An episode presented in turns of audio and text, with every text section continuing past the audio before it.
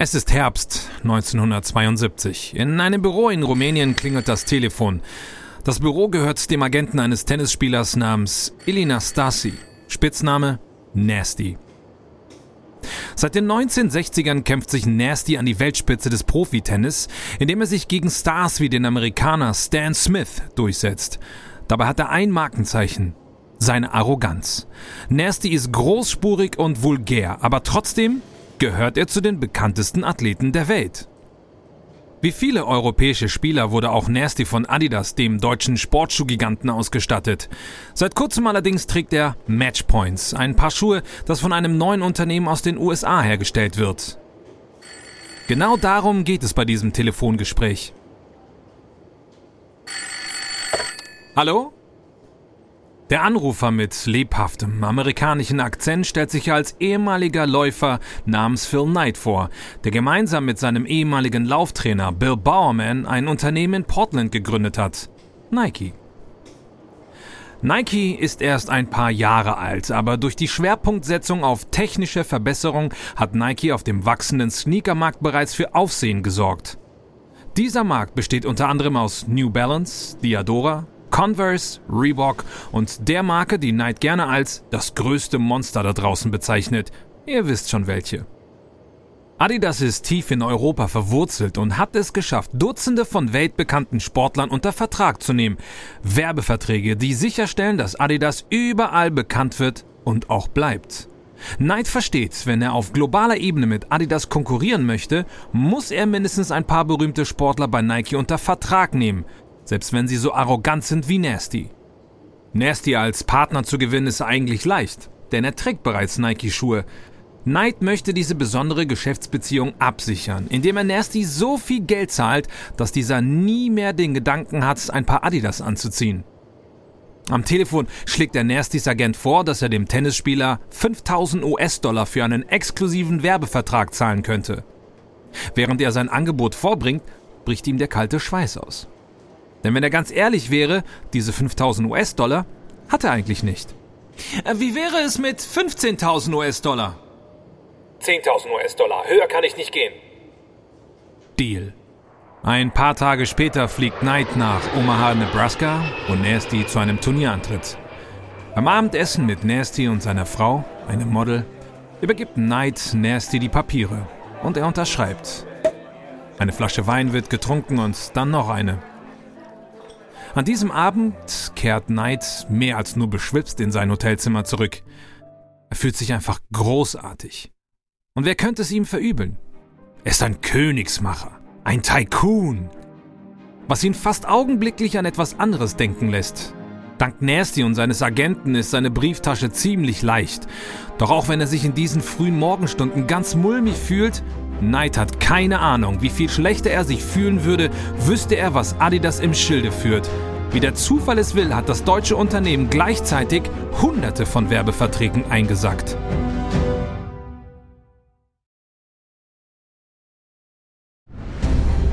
Ich bin Amias Habtu. Willkommen bei Kampf der Unternehmen. Einem Podcast von Wandery.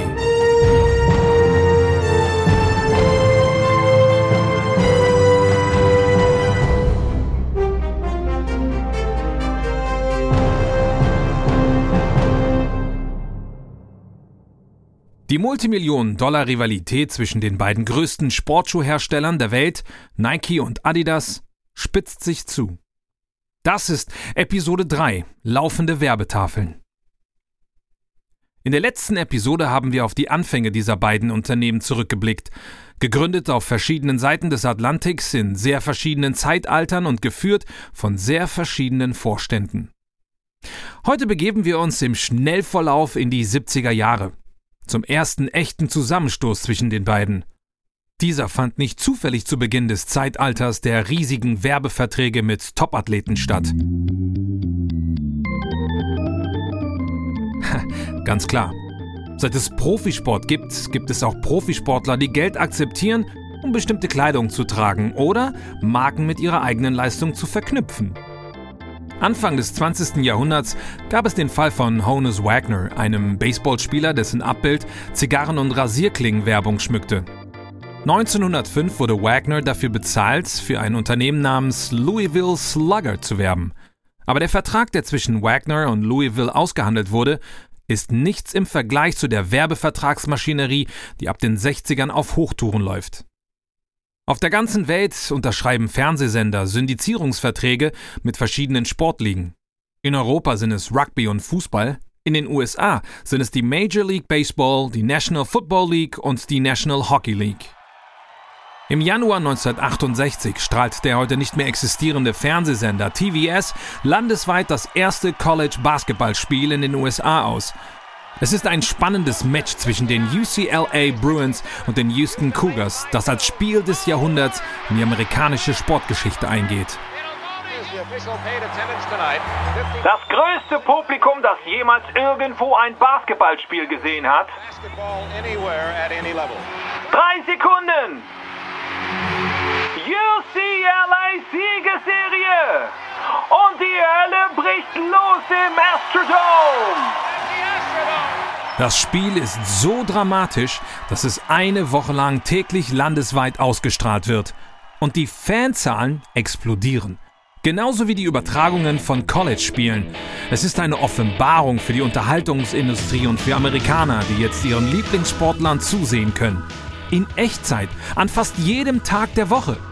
Fans können einfach den Fernseher einschalten und ihre Lieblingsteams auf dem Basketballplatz, Football- oder Baseballfeld sehen. Natürlich haben Sportunternehmen hier etwas anderes im Auge. Die weltgrößten Werbetafeln.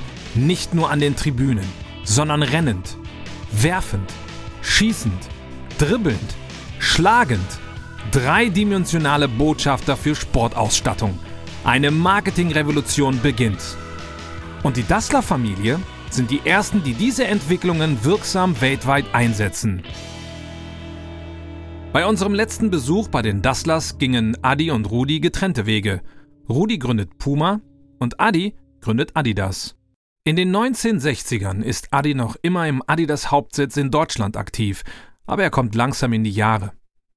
Er überlässt nach und nach immer mehr Entscheidungen seinem 30-jährigen Sohn Horst und bleibt selbst im Hintergrund. Vom Temperament her ähnelt Horst eher seinem entfremdeten Onkel als seinem Vater. Er gefällt sich besser am Verhandlungstisch als am Zeichenbrett. Sein Motto lautet Geschäfte laufen über Beziehungen. Jahrzehntelang ist Horst berühmt für seinen Geschäftssinn. Er versteht, dass es gut und schön ist, einen hübschen Schuh herzustellen. Aber im Zeitalter des Fernsehens, wo Millionen von Menschen weltweit ihren Farbfernseher im Wohnzimmer stehen haben, muss dein Schuh auf dem Bildschirm erscheinen sonst brauchst du ihn gar nicht erst herstellen. Er jagt Verträgen mit Spitzensportlern hinterher und steht dabei häufig in direkter Konkurrenz mit Puma, das nun von Rudi Dasslers Sohn und Horsts Cousin Armin geführt wird.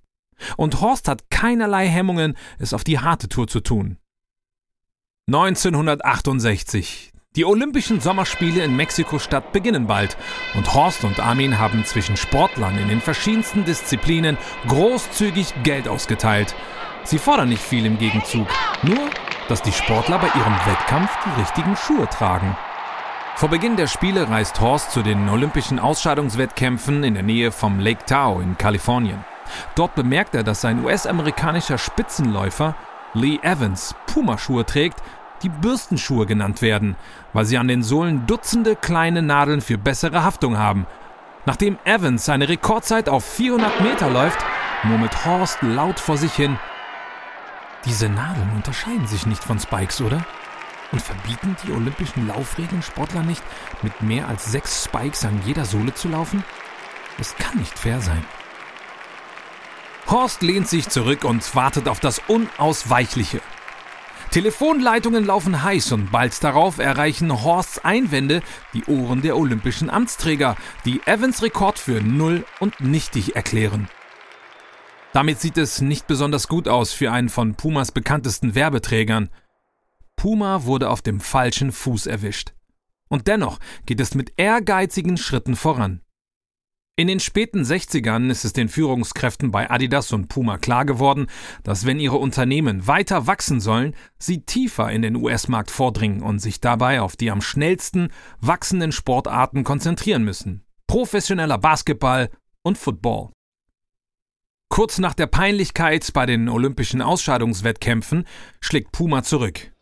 Einem jungen Quarterback werden 25.000 US-Dollar dafür bezahlt, dass er Pumaschuhe auf dem Footballfeld trägt. NBC Sports. NBC Sports präsentiert das dritte Spiel der AFL NFL Weltmeisterschaft, den Super Bowl.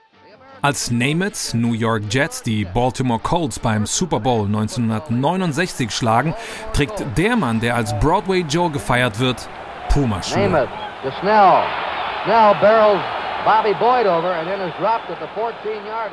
es hat sich für Puma ausgezahlt. In diesem Jahr werden 400.000 Paar Name-It-Schuhe von Puma verkauft. Anstatt Puma ins Footballstadion zu folgen, schießt Adidas mit der Veröffentlichung eines Basketballschuhs namens Superstar zurück. Vor dem Superstar trugen die meisten Basketballprofis Chuck Taylor All-Stars. Weiche Segeltuchschuhe, hergestellt von einem Unternehmen aus Massachusetts namens Converse. Aber Horst und seine Designer erkennen, dass die All-Stars das Fußgelenk nicht ausreichend vor Umknicken und Überdehnung schützen. Sie begreifen ebenfalls, dass die Spieler von einem besseren Zehenschutz profitieren würden. In einer Werkstatt in Frankreich, wohin Adidas vor kurzem expandiert hat, entwickelt das Unternehmen die erste Serie von Superstars mit der berühmten muschelförmigen Schuhspitze über den Zehen und einer dicken Stulpe, die den Knöchel umschließt. Schon bald tragen die meisten Spieler der Boston Celtics, Gewinner der Meisterschaft von 1969, Adidas Superstars. Ab den frühen 1970ern tragen ca. 85% der Profi-Basketballer Adidas-Schuhe auf dem Platz.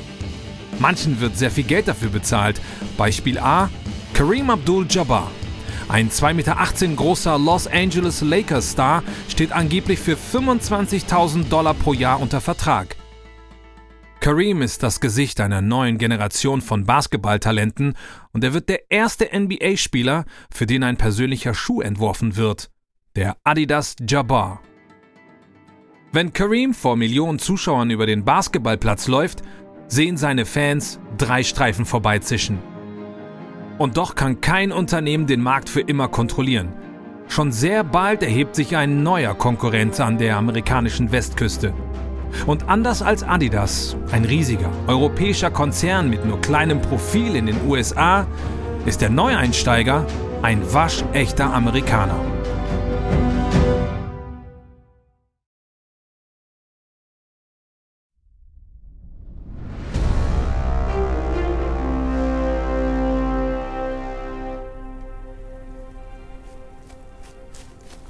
Hayward Field. Hier trainiert die Leichtathletikmannschaft der University of Oregon. Ein schlanker, kantiger Läufer jagt über die Rennbahn, seine Beine verschlingen die Meter. Sein Name ist Steve Prefontaine.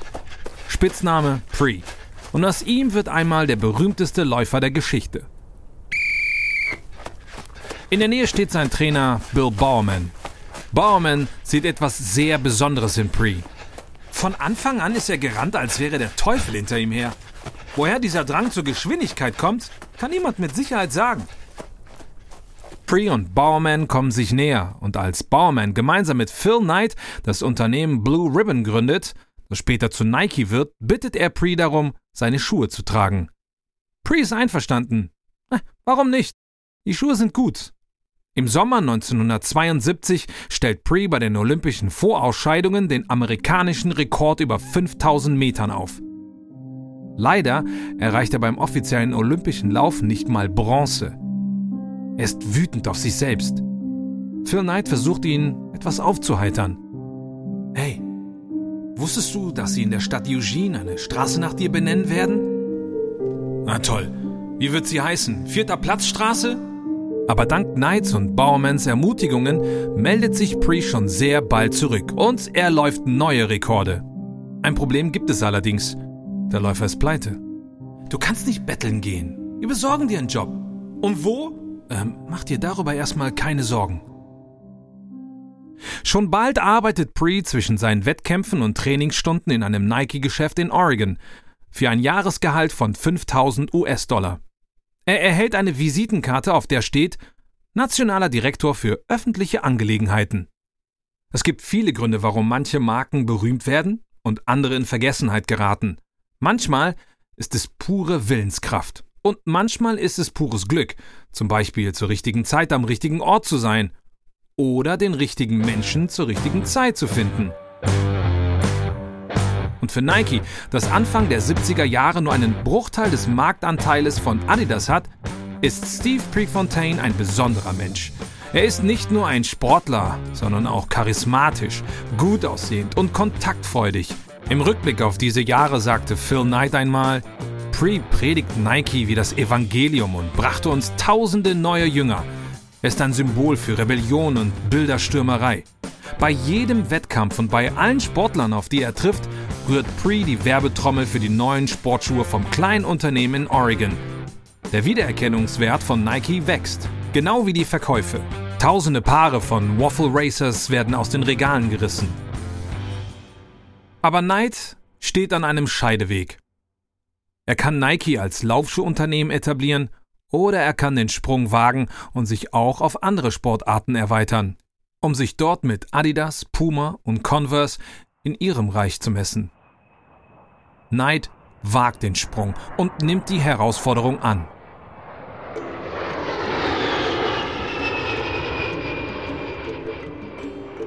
Im September 71 fliegt Knight zurück nach Japan, dem Land, wo Nikes Vorgänger Blue Ribbon Sports geboren wurde. Dort gibt er bei einem Hersteller namens Nisho mehrere neue Sneaker-Modelle in Auftrag. Die Musterversion der Schuhe werden einige Tage später an einem Sonntag fertiggestellt.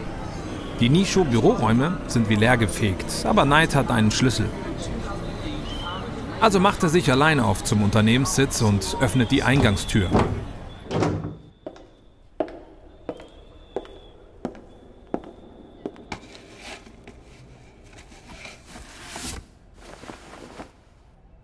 Stundenlang starrt er auf die Schuhe, die entweder Nikes Aufstieg oder Untergang besiegeln werden.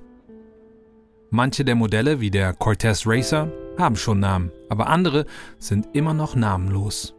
Eingeschlossen im menschenleeren Büro verbringt Knight den Tag damit, jedes Paar Schuhe zu benennen, es aus dem Karton zu nehmen, ins Licht zu halten und zu taufen. Ein paar Tennisschuhe aus weißem Leder nennt er Wimbledon. Ein anderes Forest Hills, nach dem Ort, wo die allerersten US Open ausgetragen wurden. Einen der Laufschuhe nennt er Marathon. Und sein größtes Wagnis, einen mittelhohen Basketballschuh, der direkt mit dem Adidas Superstar konkurrieren wird, nennt er Blazer. Als Hommage an das Basketballteam seiner Heimatstadt, die Portland Trailblazers. Völlig erschöpft verlässt Knight das Büro. In der durch Neonlicht erhellten Nacht läuft er durch Tokios menschenüberfüllte Straßen. Sein Kopf brummt. Es gibt kein Zurück mehr, das weiß er. Er fühlt sich erschöpft aber auch stolz. Ich fühlte alles, was man nach einem Tag getaner Arbeit fühlen möchte. Ich fühlte mich wie ein Künstler, ein Schöpfer. Ich warf einen letzten Blick über meine Schulter auf das Nisho-Bürogebäude. Knight murmelt zu sich selbst, wow, wir haben's gemacht.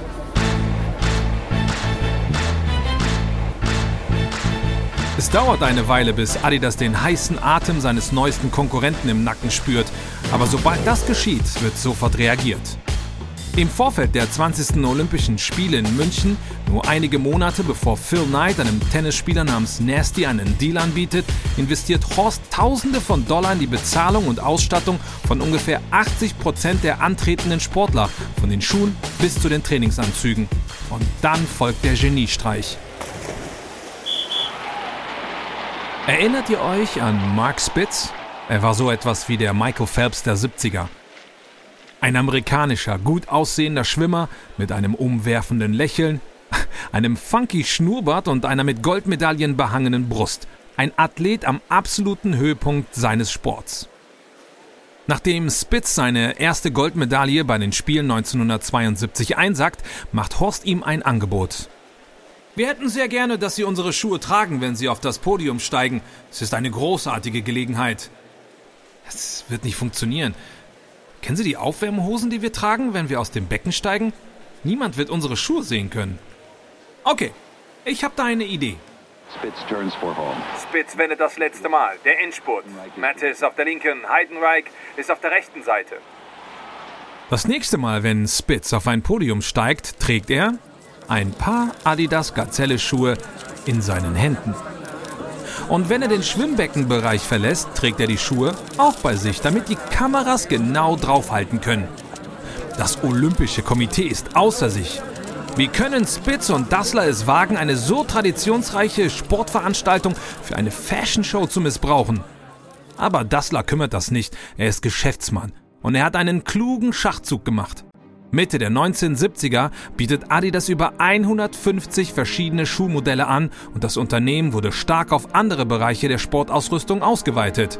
Zu diesem Zeitpunkt macht Adidas unglaubliche 500 Millionen US-Dollar Umsatz pro Jahr.